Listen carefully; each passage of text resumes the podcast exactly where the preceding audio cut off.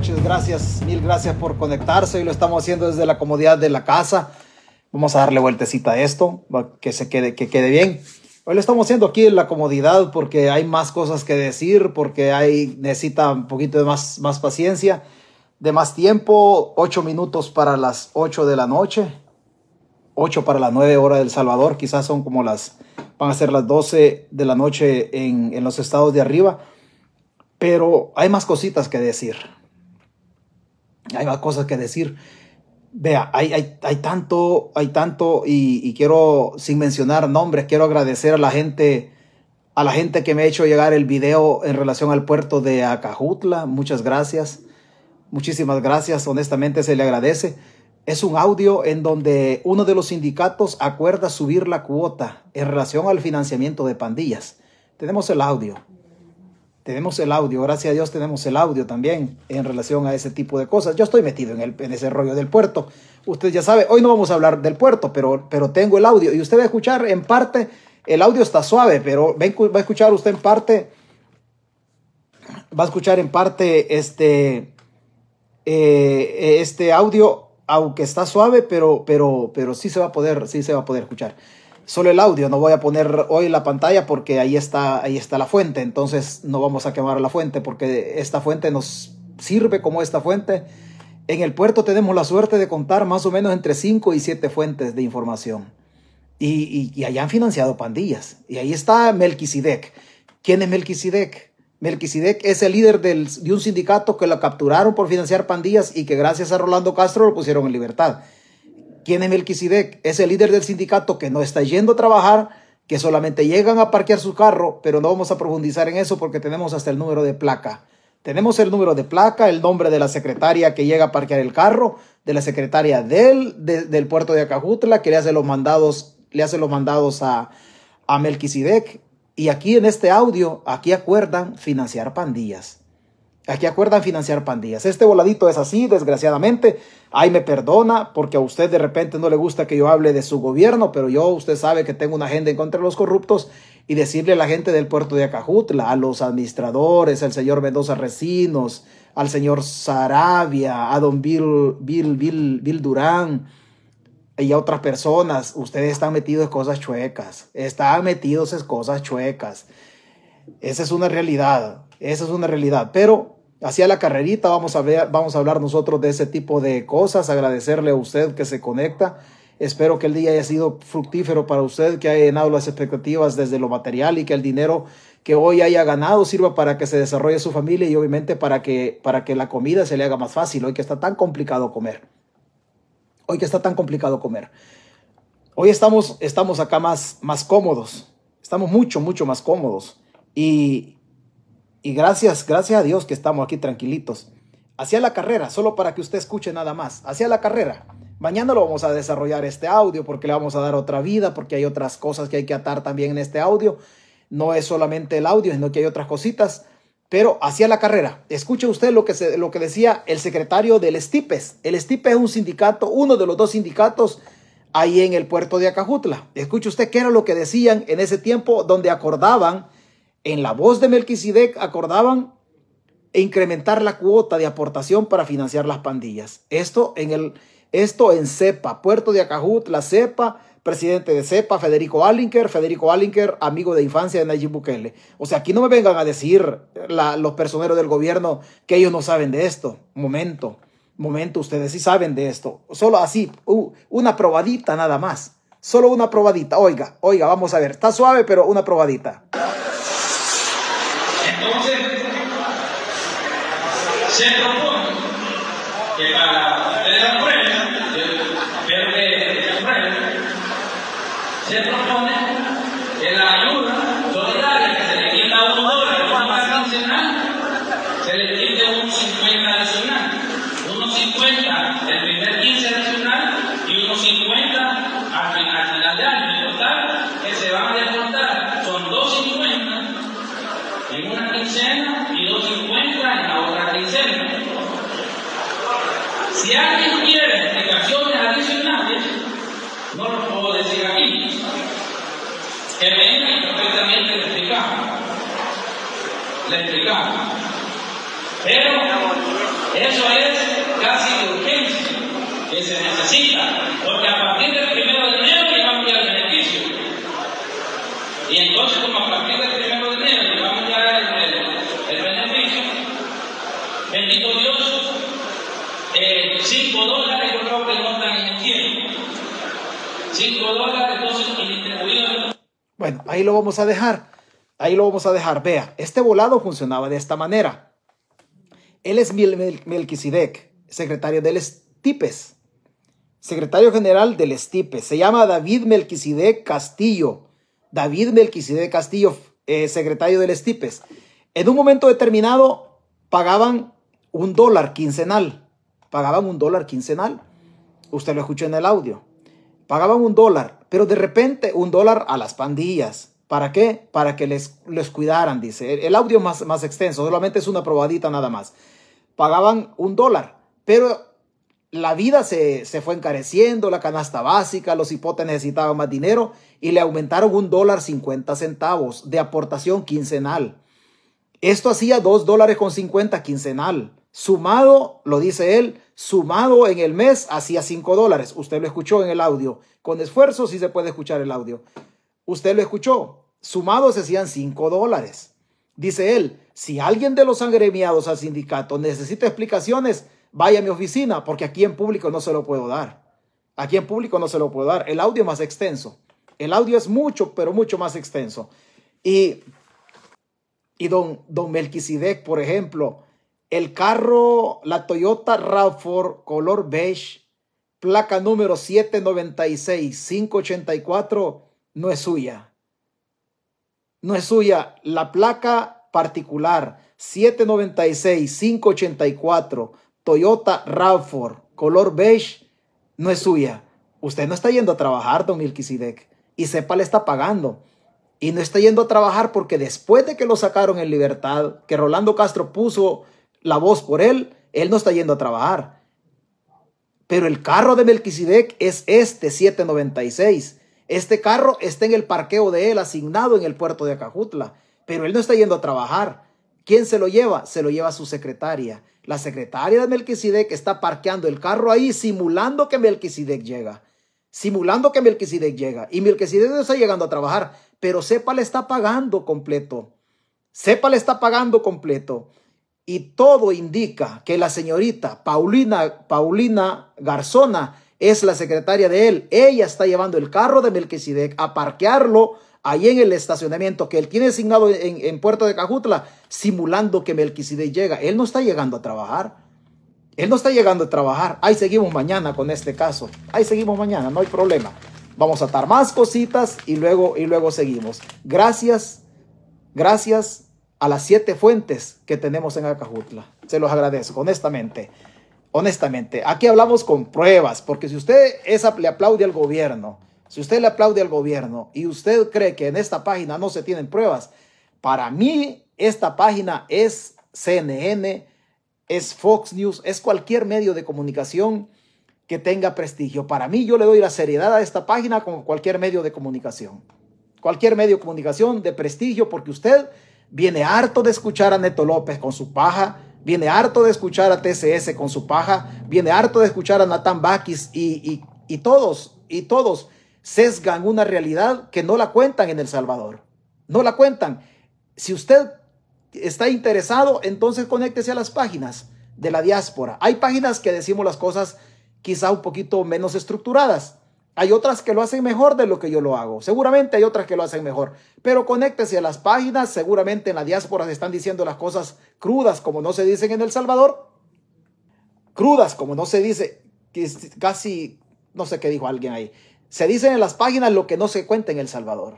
Entonces usted viene de, que lo enganche en los medios de comunicación en El Salvador y le puedo garantizar que en esta página de César Fuentes Aquí decimos las cosas tal, tal cual son. Estamos comprometidos en luchar contra la corrupción y entendemos que en el futuro esto nos puede también acarrear y entendemos que esto también nos puede acarrear inconvenientes en el futuro, lo entendemos, pero no vamos a rehuir ni vamos a dar un paso atrás.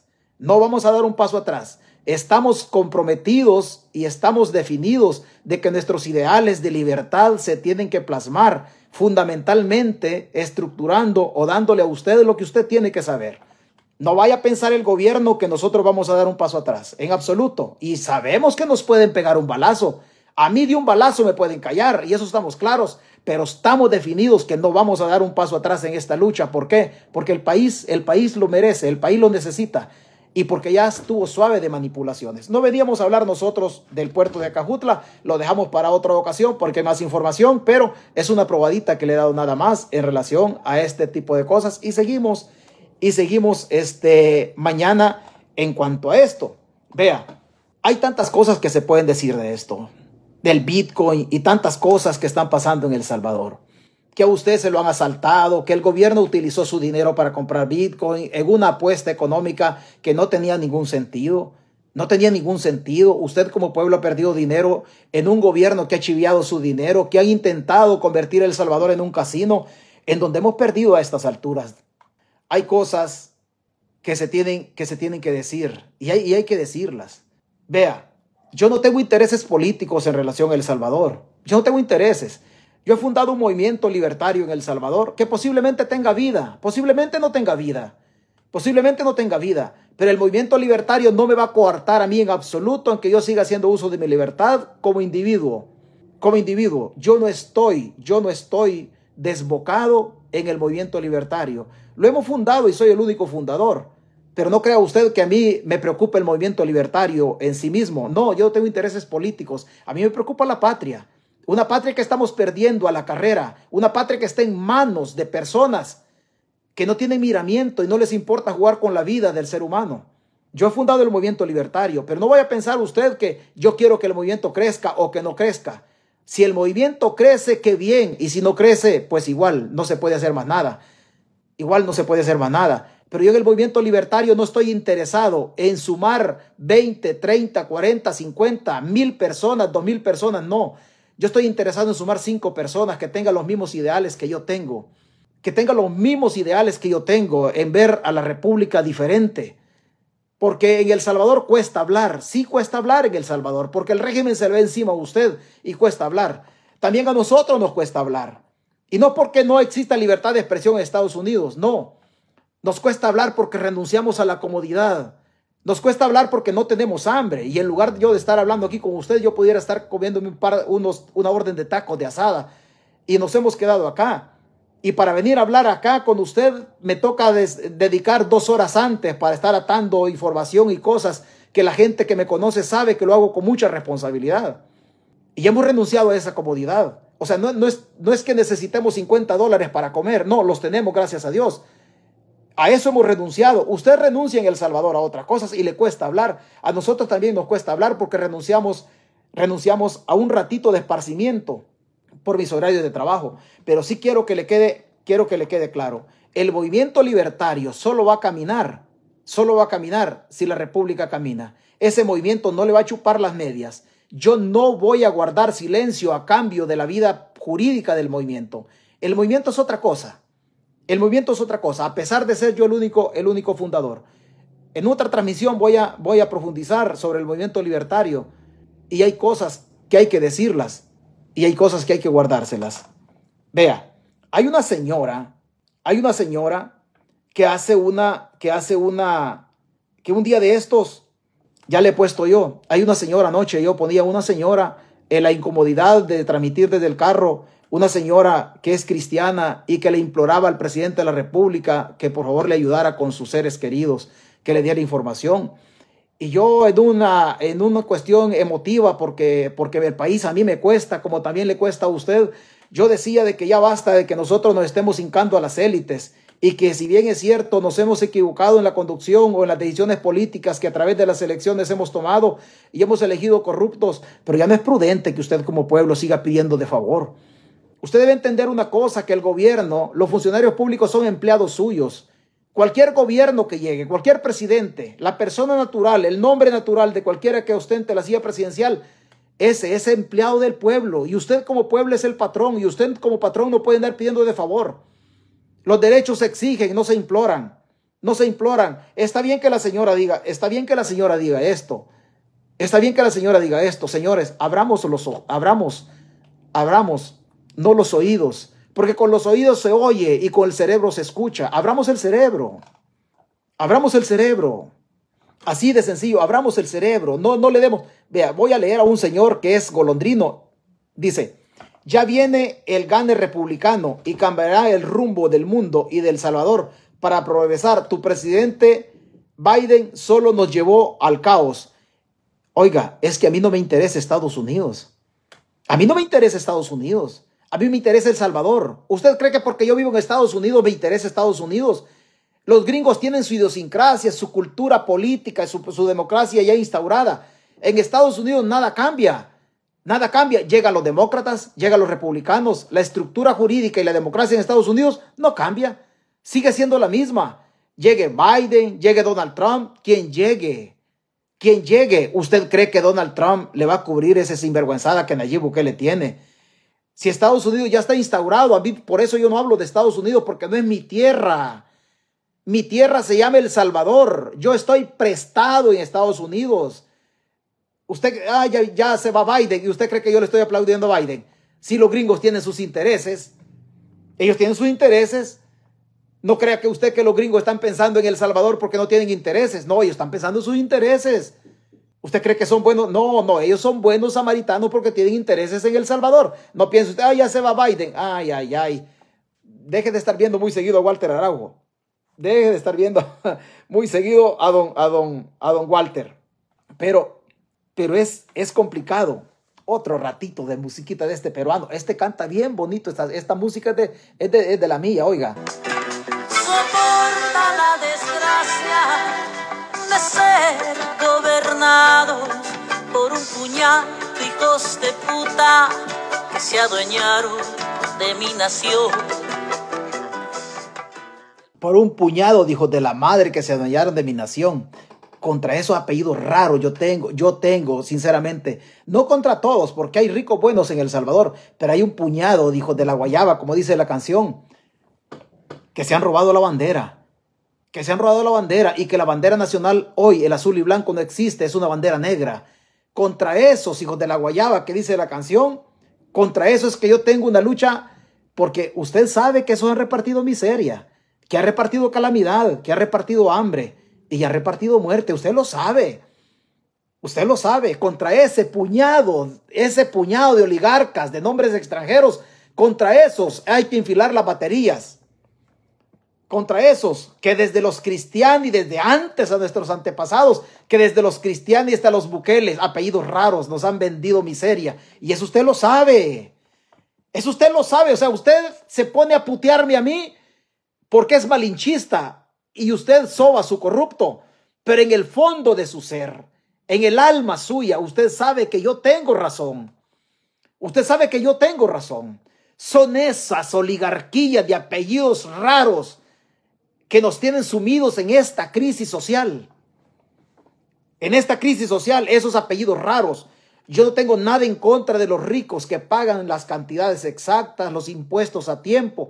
No, contra ellos no tengo nada. Mi felicitaciones para ellos, pero sí para muchos, para muchos oligarcas en El Salvador que han hecho dinero y amasado fortunas, incrementado su fortuna, su riqueza a través de sacarle la última gota de sangre a la gente, a usted, contra ellos sí. No es una lucha de clases. La mía no es una lucha de clases. Yo no soy de izquierda, es una lucha de conciencia. Es una lucha de conciencia, es una lucha libertaria para que nosotros primero, primero nos emancipemos y rompamos las cadenas que nos han atado siempre. Nosotros hemos logrado la independencia. La independencia tiene que ver con independizar o separar a un territorio X de una corona. Lo hicimos y nos separamos de la corona española. Eso es independencia, separar un terreno, un territorio. Hoy necesitamos emanciparnos de las cadenas que nos atan simulando cadenas económicas, cadenas sociales, cadenas elitistas. Hay que emanciparnos como pueblo. No nos hemos emancipado todavía. Está más duro la emancipación porque las cadenas no las tenemos, los grilletes, no los tenemos los eslabones en las manos. Hoy las cadenas las tenemos en el cerebro porque ellos nos han secuestrado la manera de pensar. Hoy nos han secuestrado la manera de pensar. Antes el esclavo estaba atado así, atado con las cadenas, los grilletes aquí, los eslabones, y había que romperlas. Hoy no, hoy nos han atado en el cerebro, aquí se nos han metido a nosotros. Aquí se nos han metido y se nos han metido ahí y pensamos nosotros que ellos están haciendo las cosas bien. Pensamos que están haciendo las cosas bien y no. Este video que le voy a poner no lo podemos permitir. No lo podemos permitir. Porque esta es gente nuestra, es gente autóctona, gente, gente que no merece vivir, vivir, vivir de esta manera. Esta gente no merece vivir implorando, por favor, señor presidente, háganos la campaña de hacernos, de mandarnos a nuestro ser querido. O sea, ¿por qué? ¿Por qué usted va a pedir de favor que le informen de su hijo, madre? ¿Por qué usted va a pedir de favor que le informen de su hermano? ¿Por qué va a pedir de favor? ¿Que no tiene la obligación legal un gobierno de decirle a usted lo mínimo dónde está su hijo? Y yo no estoy defendiendo pandilleros, no estoy defendiendo pandilleros. Usted ya sabe cómo yo pienso. Pero usted no puede pedir de favor, mire señor presidente, yo soy la madre de Juan Pérez, dígame dónde está Juan Pérez. No, vaya mujer y exíjale a ese presidente que le diga dónde está Juan Pérez. Exíjale que le diga dónde está Juan Pérez. Usted no puede estar pidiendo de favor. Oh, es un Bukele. Oh, es un apellido raro, ¿verdad? Es un Cristiani, es otro apellido raro. De esas, de esas argollas, hay que emanciparnos justamente de esas argollas justamente de esas argollas. No es de otro, no es de otro. Permítame un segundo, permítame, voy a contestar algo. Permítame, vamos a contestar algo. Es que usted sabe que este voladito no, no para, no para. Es de eso que debemos, debemos quitarnos el yugo. Y usted, le reitero, usted me molesta. Y aquí ya pasó una puteada. Y me dice, callate, hijo de puta. El problema es que este hijo de puta no se va a quedar callado. Esa es otra bronca que usted tiene conmigo. O sea, porque estamos determinados, estamos determinados no a luchar contra Bukele, no a luchar contra Bukele. Bukele es parte del problema en El Salvador. El problema no es solamente Bukele, el problema es que Bukele es parte de esta argolla de seres humanos que nos han atado desde los gobiernos areneros. Y le digo de los gobiernos areneros porque usted seguramente me va a mencionar las dictaduras militares, me va a mencionar las 14 familias y todo, pero le estoy hablando de lo que yo tengo uso de razón desde los gobiernos areneros, desde los cristianos hasta los Bukele. Bukele es parte del problema, pero el problema es una argolla de seres humanos que a través del secuestro de la mente nuestra, a través del secuestro de la actividad económica de nosotros, pagando salarios de miseria, así han hecho su fortuna. Entonces el problema, hay que atacar a Bukele, sí hay que atacarlo, es un oligarca, es un oligarca. Hay que atacar a los otros, también hay que pegarles a los otros, sin distinción. ¿Quiénes han saqueado El Salvador? Bukele es el último eslabón en esta cadena de saqueos que hemos tenido en El Salvador. ¿Con quién empezó? Con Alfredo Cristiani de Arena.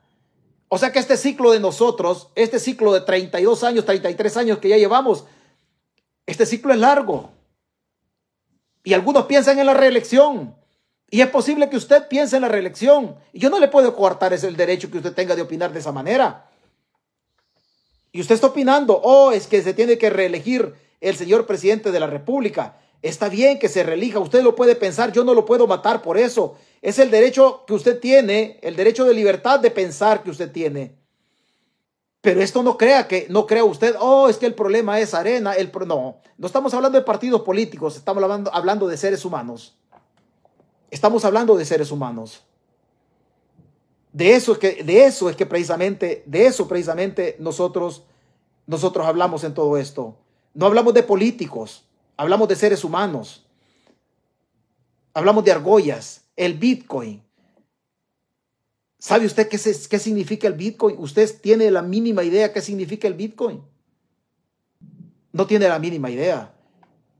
No tiene la mínima idea. Pero es bueno, es bueno usted viene y putea a quien se le ponga a hablar de este gobierno. Hablemos de las élites. Hablemos de las élites. ¿No, le da, ¿No le da usted un poquito de compasión cuando su vecino está mal? ¿No le da compasión cuando ve a su padre, usted, que su padre tiene 70, 80 años y que su papá se crió en las mismas condiciones de nosotros? La única diferencia entre su papá y nosotros es que ellos no tenían Facebook, ni YouTube, ni otras plataformas y nosotros sí las tenemos. Implica decir que si nosotros nos quedamos sosegados y no decimos nada, nosotros somos más alcahuetes que nuestros padres que no tenían una información globalizada y hoy nos llega a la carrera la información. Vea usted cómo se desarrolló su papá y vea usted cómo se desarrolló su abuelo. Usted conoció a su abuelo en condiciones deplorables, en las mismas condiciones de sometimiento que nosotros nos estamos desarrollando. Y en estas condiciones de sometimiento, este es el país que vamos a heredar a las generaciones futuras. Con un gobierno que piensa en estar armando a la Fuerza Armada, con vehículos todoterreno, con drones y todo, cuando la realidad es que nosotros tenemos un problema estructural vinculado a la educación, donde la infraestructura educativa, la infraestructura, infraestructura académica no sirve, pueblo, no sirve. Donde el puerto de Acajutla está financiando pandillas. ¿Y quién dice algo de ese gobierno? Pero el gobierno ha matado a más de 35, 38 personas inocentes en El Salvador. Los ha matado en una lucha contra pandillas. Y nosotros tenemos audios en donde el Estipes del, del, puerto de Acajutla ha financiado las pandillas. Y usted ya lo escuchó. Y usted ya lo escuchó. ¿Qué dice el gobierno de eso? No, no dice nada. Porque son sindicalistas que han puesto su estructura social, los sindicatos, a la orden del gobierno de turno. Lo han puesto a la orden justamente, del gobierno de turno. Ahí lo han puesto. Y le sale bien a usted. Oh, es que este hijo de puta. Y usted se molesta conmigo. Venga, hagamos patria. Hagamos patria. La libertad se construye defendiendo instituciones. Pero la libertad no se puede desplazar sola. Hay que acompañarla nosotros como sociedad. ¿Dónde está el pueblo hoy sumido? En una desgracia. Todos le tienen miedo a Nayib Bukele. Todos le tienen miedo a Nayib Bukele. Y así vamos a estar siempre. Yo no creo que usted esté dispuesto, yo no creo que usted esté dispuesto a, a vivir siempre de esa manera. Yo no creo. Yo no creo que usted quiera hacer eso, sinceramente. Honestamente. Honestamente. Y no es por falta de información. Usted ya tuvo información en todo esto. Usted le va a parecer raro y va a decir, sí, pero es que este está hablando cualquier cosa. Señores, toda esta debacle nuestra empezó cuando le dimos el poder total a Bukele. Allá empezó toda esta debacle de nosotros. Justamente allá, allá se originó todo esto. Pero es, es mejor, es mejor hacer las cosas al revés. A usted, usted que me putea, el 3 de, el 3 de mayo del 2021, le voy a compartir un video que nosotros hacíamos y dígame si usted, dígame si no teníamos razón. Sobre todo usted madre, usted madre, usted padre, que le han llevado a su hijo. Se lo han llevado y no tenía vínculos con pandillas. Siempre vamos a, insistir desde esta página. Si un pandillero ha pateado la ley, tiene que ir preso. Y faltan políticos que vayan presos. El 3 de, del 3 de mayo, cuando le dieron golpe de Estado a la sala de lo constitucional y al fiscal, ahí empezó el problema de nosotros. Pero no nos dimos cuenta. Y yo se lo decía en aquel tiempo, mire, va a pasar esto y esto, le decía, para allá vamos. Y usted me decía, este hijo de puta está loco. No estábamos locos.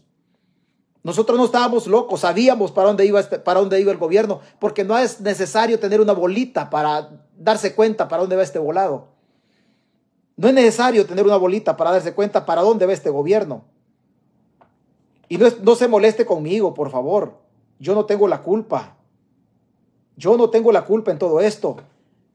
Nosotros solamente nos dedicamos acá a plantear escenarios que posiblemente se den, posiblemente no se den. Posiblemente no se den. Pero la gente que se conecta en esta página, hemos tenido nosotros la bendición de Dios de que hemos planteado escenarios y para desgracia, para desgracia suya y mía, los escenarios se han cumplido. Para desgracia suya y mía, los escenarios se han cumplido. ¿Por qué? Oh, porque el golondrino votó con odio, ¿verdad? Porque el golondrino solo aplaude el golondrino solo aplaude. Oiga, ¿qué decíamos nosotros en el 2021? Pero yo la vida de Bukele no la conozco. Bendito sea Dios, no la conozco. Gracias a Dios. Pero usted está pensando, o oh, no, dice, es que este es, este es arena, arena frente, arena, no sé cómo dicen, arena frente. Arena frente. Les están robando el país. El poder está en una sola mano. Se llama dictadura. Se llama dictadura. Y muchos de ustedes están contentos. Muchos de ustedes están contentos. Hoy tienen sometida a la República. Hoy tienen sometida a la República. Y no están respetando la ley. Y déjeme decirle que al camino que vamos, al camino que vamos, es más probable que yo lo, yo lo vea a usted en problemas. Es más probable que yo lo vea a usted en problemas. ¿Cuándo? Cuando la Policía Nacional Civil llegue a su casa por pensar diferente. Cuando la PNC llegue a su casa y sin un debido proceso, sin ni siquiera decirle qué autoridad gira la orden de captura, lo van a ir a traer. ¿Por qué? Porque es un régimen dictatorial y usted no tiene derechos. Cuando la PNC va y lo traiga y no le diga, no le diga en qué delegación policial va a estar. Cuando la PNC no le informe a su familia sobre, sobre su detención. Cuando no tenga el derecho usted de presentar un abogado en la defensa técnica. Cuando usted no le permitan el uso del teléfono para informarle a su abogado, a su familia, en dónde está detenido. Todos, todos son derechos constitucionales.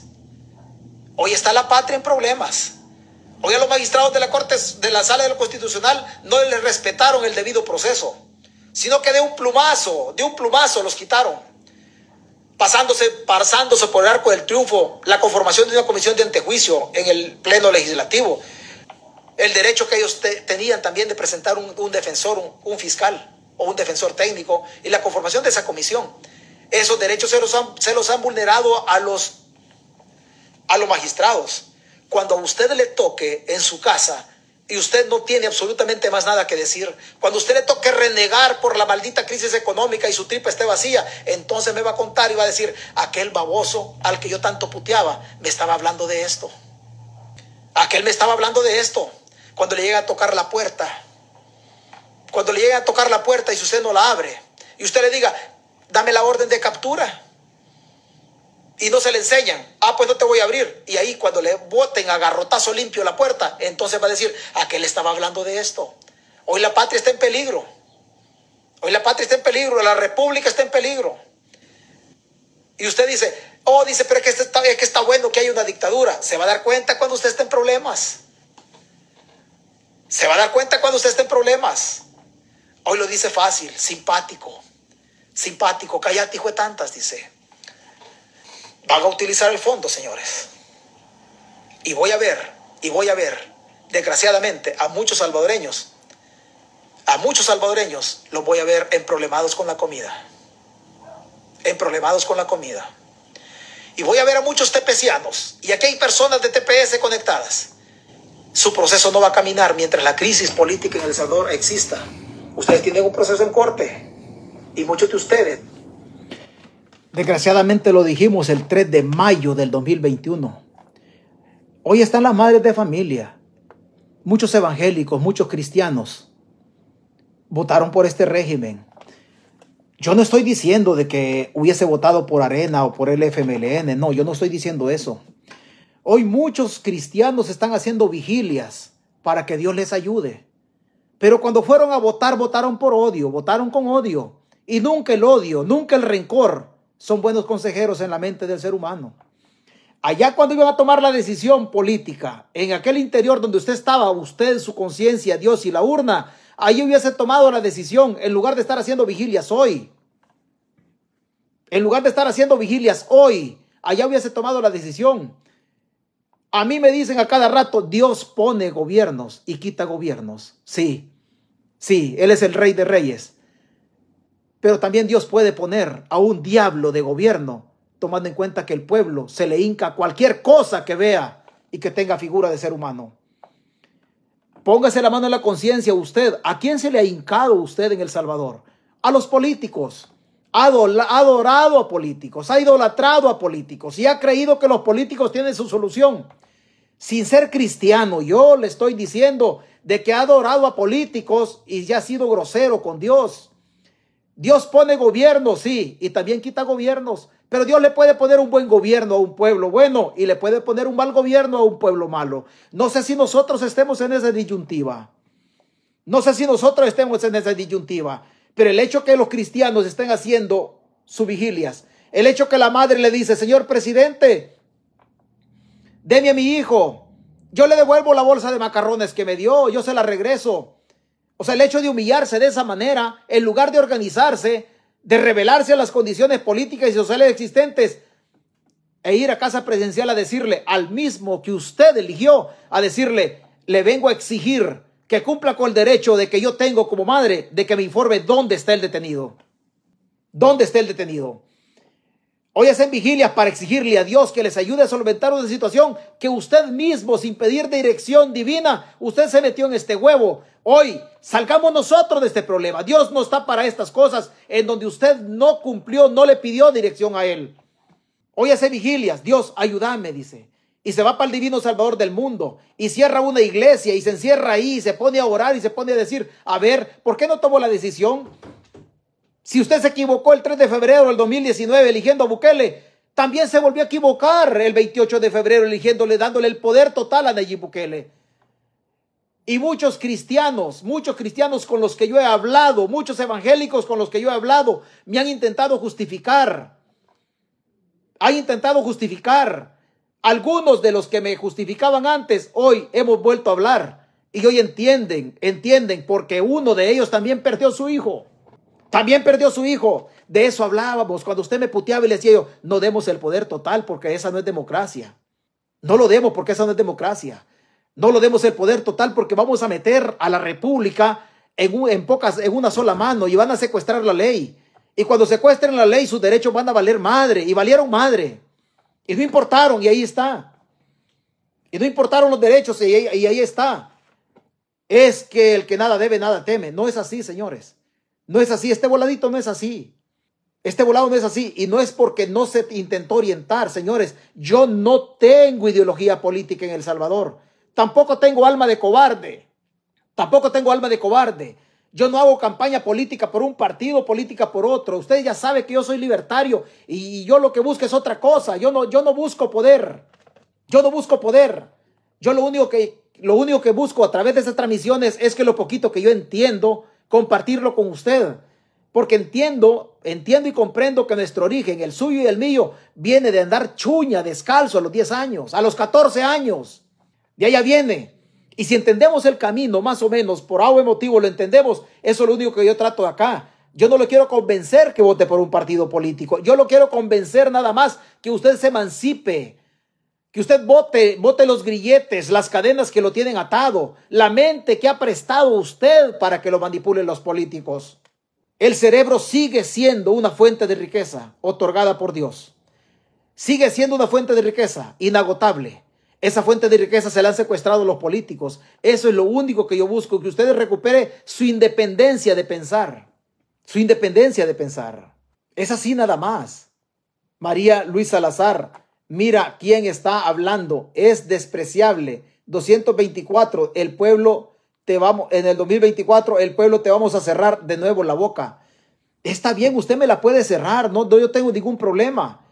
Yo no tengo ningún problema, solo hay una manera que me cierren la boca por mis ideales y mi rebeldía. Es que me peguen un balazo.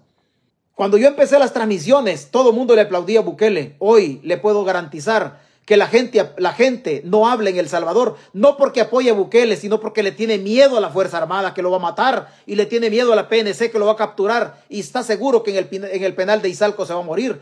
El pueblo ya no apoya a Bukele, pero el pueblo está sometido doña María Luz Salazar, mamacita, usted no me va a callar la boca a mí, solamente Dios, solamente Dios me va a callar la boca a mí. Pero sí le puedo decir que cuando yo empecé a hablar de esto, se conectaban pocas personas y aquí pasa la gente que se conectaba. Aquí pasa la gente que se conectaba. Y yo tengo las convicciones claras, mi anhelo de libertad. ¿Qué es libertad?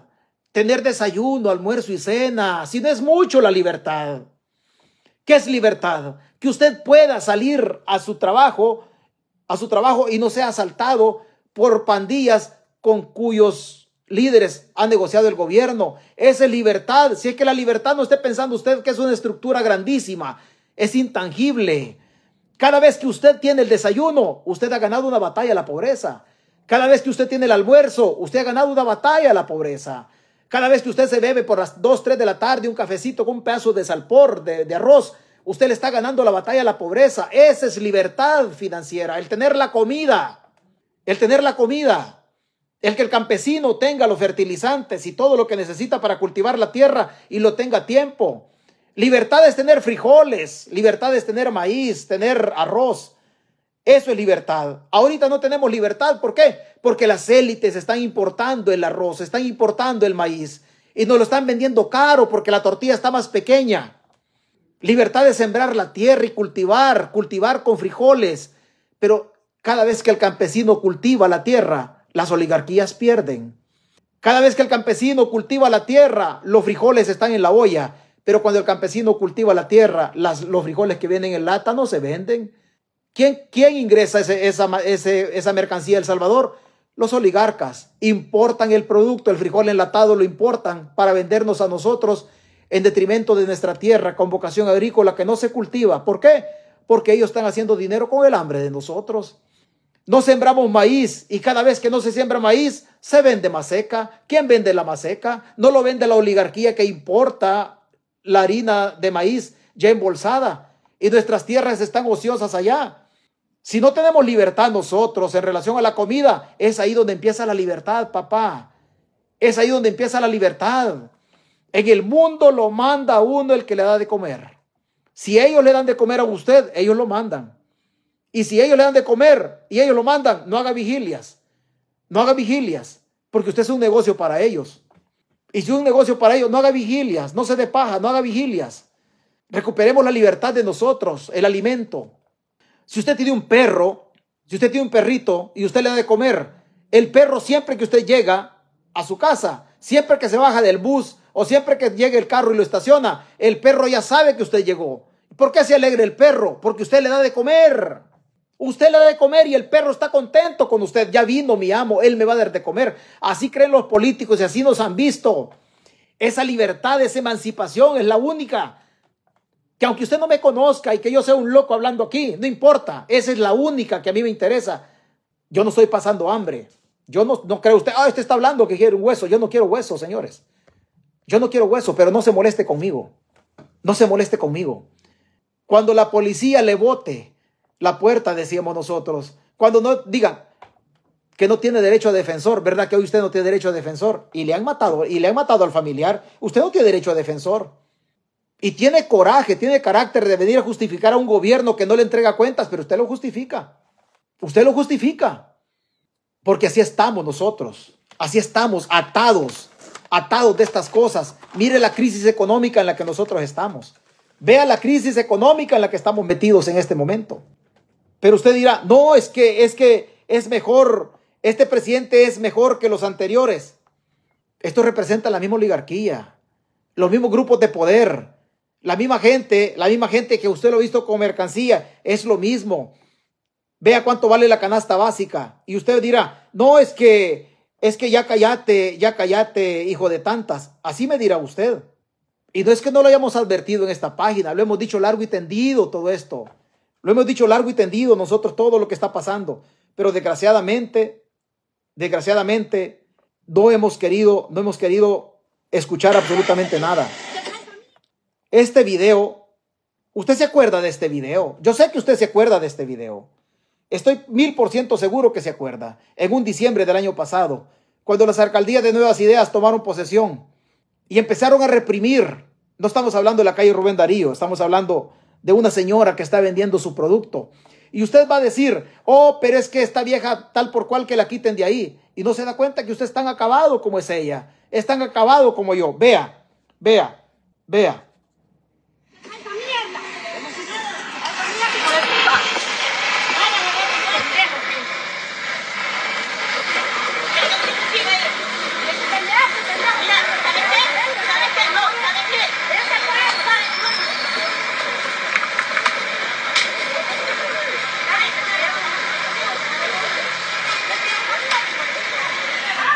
Vea, así sufre nuestra gente. Así sufre nuestra gente, así sufre su gente, su gente y la mía. Pero dijeron que las cosas iban a ser diferentes. Y no fueron diferentes. Y no fueron diferentes. Porque el problema no está en ellos, el problema está en usted y en mí. El problema está en usted y en mí. Usted va y vota por un presidente, elige a un presidente pero nunca elegimos el rumbo de la vida y esperamos que un gobierno nos solvente la situación a nosotros. Usted y yo somos la mayor riqueza del país. Usted y yo somos la mayor riqueza del país. Pero para ser la mayor riqueza del país necesitamos educación. No necesitamos educación manipulada ni, ni educación ideologizada. Necesitamos educación. Eso es lo único que necesitamos nosotros, educación. ¿Es mucho pedir? No, no creo que sea mucho pedir. No creo que sea mucho pedir. Es lo único que se pide nada más. Educación. Educación. Y no se incomode conmigo. No se incomode conmigo. Al final usted va a optar y va a decir, yo voy a putear a este. Usted me puede putear y tiene toda la libertad de putearme. Y esté consciente mil por ciento que yo no se lo voy a responder porque mi idea no es, no es putearlo a usted. Mi idea no es putearlo a usted. Mi idea es que generemos conciencia, dónde estamos, dónde nos han metido y hacia dónde vamos. ¿Dónde nos han metido y hacia dónde vamos? Esa es la única idea mía. Que generemos conciencia, dónde nos han ensartado estas élites. Eso es lo único que, eso es lo único que se puede, eso es lo único que se busca en esta transmisión. No se busca otra cosa. No se busca otra cosa. Si nosotros en las escuelas, además tenemos una clínica de salud para atender a nuestros niños, nuestros niños, no solo les daríamos una mejor atención de salud como ellos se lo merecen, sino que además liberaríamos el sistema de salud actual porque atenderíamos las enfermedades gastrointestinales, respiratorias y todo lo que se pudiera tratar ahí, en la misma escuela. Y apoyaríamos a toda la comunidad desde la escuela. Entonces mi nueva escuela no es solo una escuela, mi nueva escuela es un detonante en cada cantón, en cada caserío, en cada comunidad, para desarrollar lo local. Y de la sumatoria de todo lo local, desarrollamos el país desde las escuelas.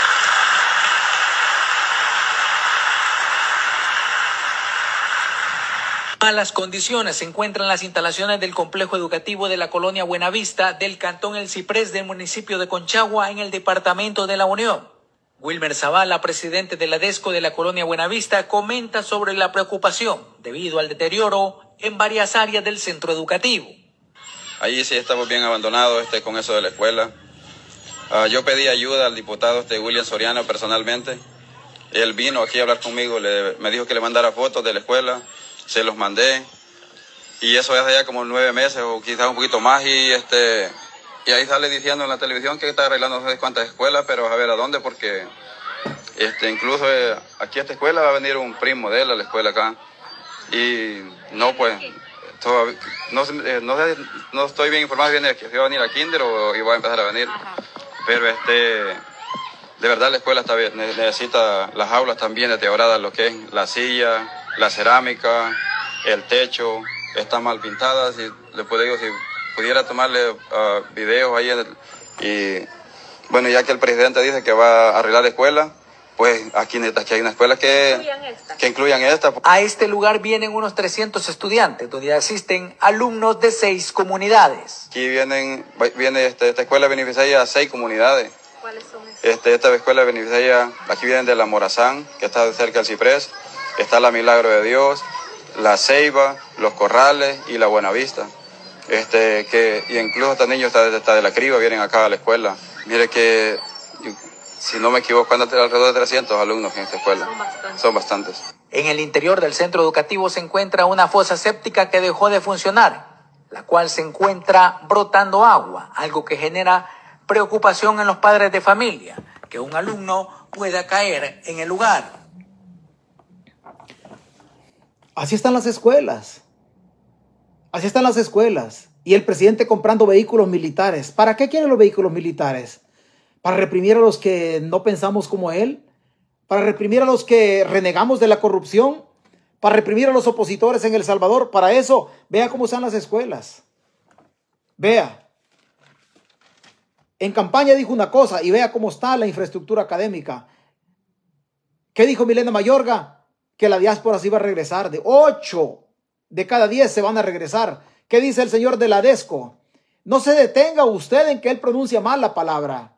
No, no se detenga en eso. Deténgase en el valor, la valentía que tiene este, este campesino de revelarse y denunciar la forma, cómo está la infraestructura de esa escuela. Ahí deténgase.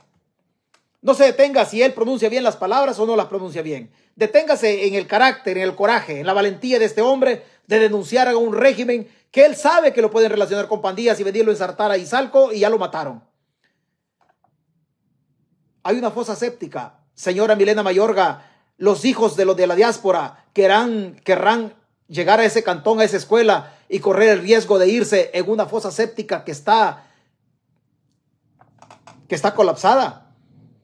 Usted que es de la diáspora, usted que es de la diáspora y los distritos escolares en los diferentes estados, aquí en la Unión Americana, donde pasa el bus amarillo y le recogen a su hijo, donde le dan comida a su hijo en las escuelas y bien tragado se va su hijo, y usted que es de la diáspora, usted que es tepeciano, y manda a su hijo a la escuela en Estados Unidos, usted quiere ir a dejar a su hijo que se vaya a ir en ese hoyo de mierda que tiene en esa escuela. Y lo digo literal. Usted no va a querer. Usted no va a querer. Milena Mayorga que dice, ocho de, la diáspora vienen para acá, dice, se van a venir a invertir. Usted va a ir, va a, ir a invertir a, un, a un país en donde lo más preciado que tiene son sus hijos y lo va a ir a poner un sistema educativo así. Y ya me va a decir, oh, pero es que te arena y el FMLN. Y este inútil en tres años, ¿qué es lo que ha hecho entonces? Y este en, en tres años, ¿qué es lo que ha hecho? Pero usted se molestará conmigo y dirá, no, es que, es que este está, este está, este está loco. Así lo dirá usted. No, es que este está loco. Así lo dirá. Así va a decir usted que estamos locos y podría ser que estemos locos. Posiblemente estemos locos. Posiblemente estemos locos. Seguramente estamos locos.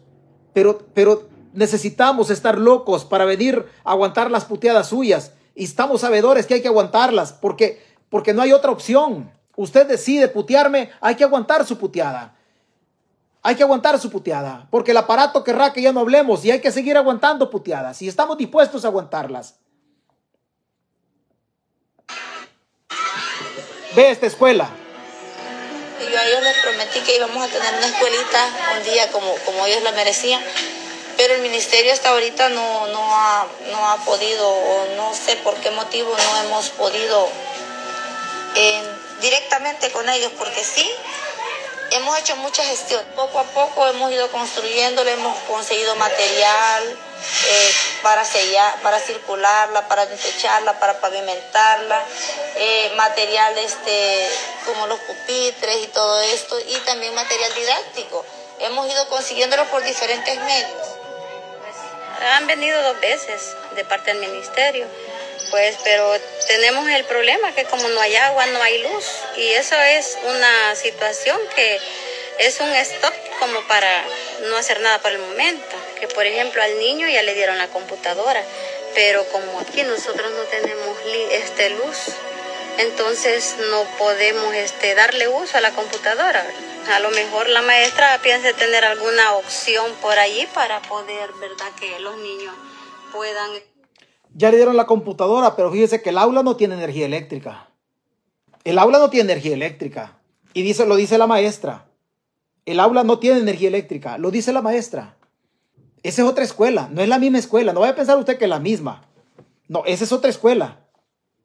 Poder este, que se laven las manos, ya que bendito Dios, unos señores de agua viva vinieron a ponerles ese cumbito para que se pudieran lavar las manitas. Van a hacer limpieza mañana.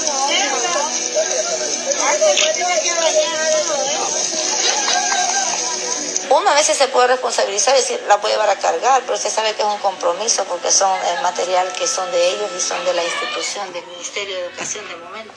Entonces es... ¿Qué piensa usted? Ese hipote con la calzoneta amarilla y así descalzo o chuña. ¿Usted no fue a la escuela de esa manera?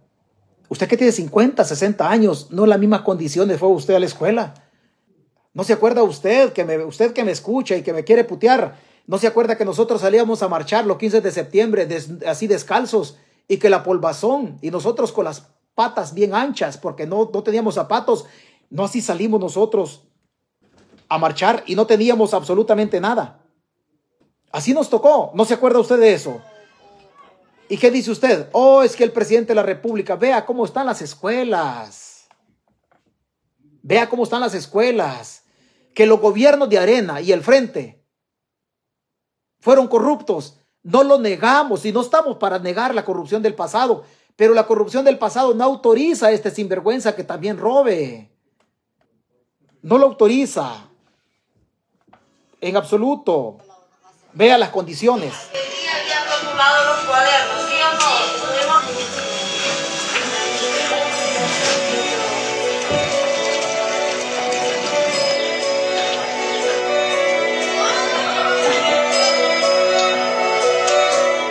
¿Qué no fue así usted a la escuela? No fue así usted a la escuela, con zapatos fiados iba usted. Y hoy ignora, hoy quiere ignorar esta realidad social en El Salvador. Hoy usted seguramente la quiere ignorar. No, no la ignore. No la ignore. Mejor unámonos y hagamos un frente común para cambiar esta realidad. Señores, la única manera de sacar adelante El Salvador es a través de la educación. Esta es una escuela de Sonsonate. Allá teníamos una escuela de Conchagua. Allá teníamos una escuela de Conchagua. Este es de Sonsonate. Y no sirve. Y la escuela no sirve. Solo es la educación que nos va a sacar adelante, sin distingos políticos, sin ideologías políticas. El desarrollo no entiende de ideologías. En ningún momento. El desarrollo no entiende de ideologías. Nada que ver. Pero ya dieron las computadoras. Usted de la diáspora y me dice que no te das cuenta, hijo de puta, que dieron las computadoras. Pero que no se da cuenta usted que no hay luz para cargar las babosadas. ¿No se da cuenta usted? Debería darse cuenta. Es prudente que se dé cuenta. No, no cierre los ojitos. No cierre los ojitos. Una señora alcaldesa de Nuevas Ideas. Oiga la señora, oiga la señora. Oiga la señora. A nosotros el DOM nada más nos está dando 20.900 dólares. Pagamos de ahí 7.000 de agua y de los impuestos que agarramos al año ah, alcanzamos a cubrir lo que es el tema de la basura. Entonces de ahí del resto pagamos lo que son empleados y los gastos. Realmente no tenemos fondos. Y esa razón es que es imposible, ¿verdad? Cómo desarrollar y cómo continuar con nuestro plan de, trabajo. Es bien difícil sacar a nuestro pueblo adelante cuando no tenemos los fondos suficientes. Y realmente nosotros necesitamos esa ayuda especialmente del gobierno de ahora porque yo me metí a esto simplemente porque empecé a escuchar pues al presidente Nayib Bukele la manera de lo que él hablaba, cómo quería el desarrollo del municipio, del, país en total, ¿verdad? Y me fue enamorando, escuchaba y lo escuchaba y decía, wow, eso es lo que yo quiero para mi gente. Pero al ver que no han llegado ningún proyecto, la gente se desilusiona, se desanima y dice, pues no, igual no hubo un cambio, porque lo seguimos igual, ¿verdad? Y realmente es la realidad y yo los entiendo. Yo ni los culpo porque el cambio no ha habido. Seguimos igual o tal vez peor, ¿verdad?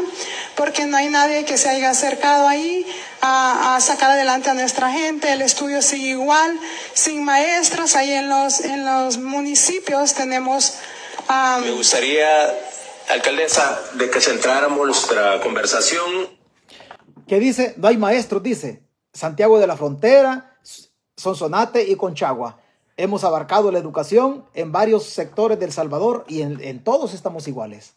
En todos, en todos estamos absolutamente igual. Absolutamente igual. La educación. ¿Qué dijo el presidente? No, dijo, vamos a invertir en educación y fíjese que vamos a hacer tal y tal cosa, vamos a hacer esto y lo otro. Eso dijo el presidente de la República. ¿Lo hizo? No, no lo hizo. No lo hizo, otro poquito de protesta. Y también tengo derecho a gozar de la riqueza para sacar a mi gente del abismo en que nos dejaron traidores de mierda.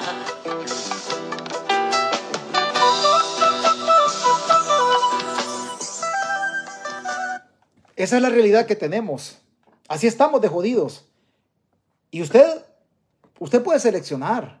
Usted puede seguir seleccionando. El destino del país tiene que estar en nuestras manos.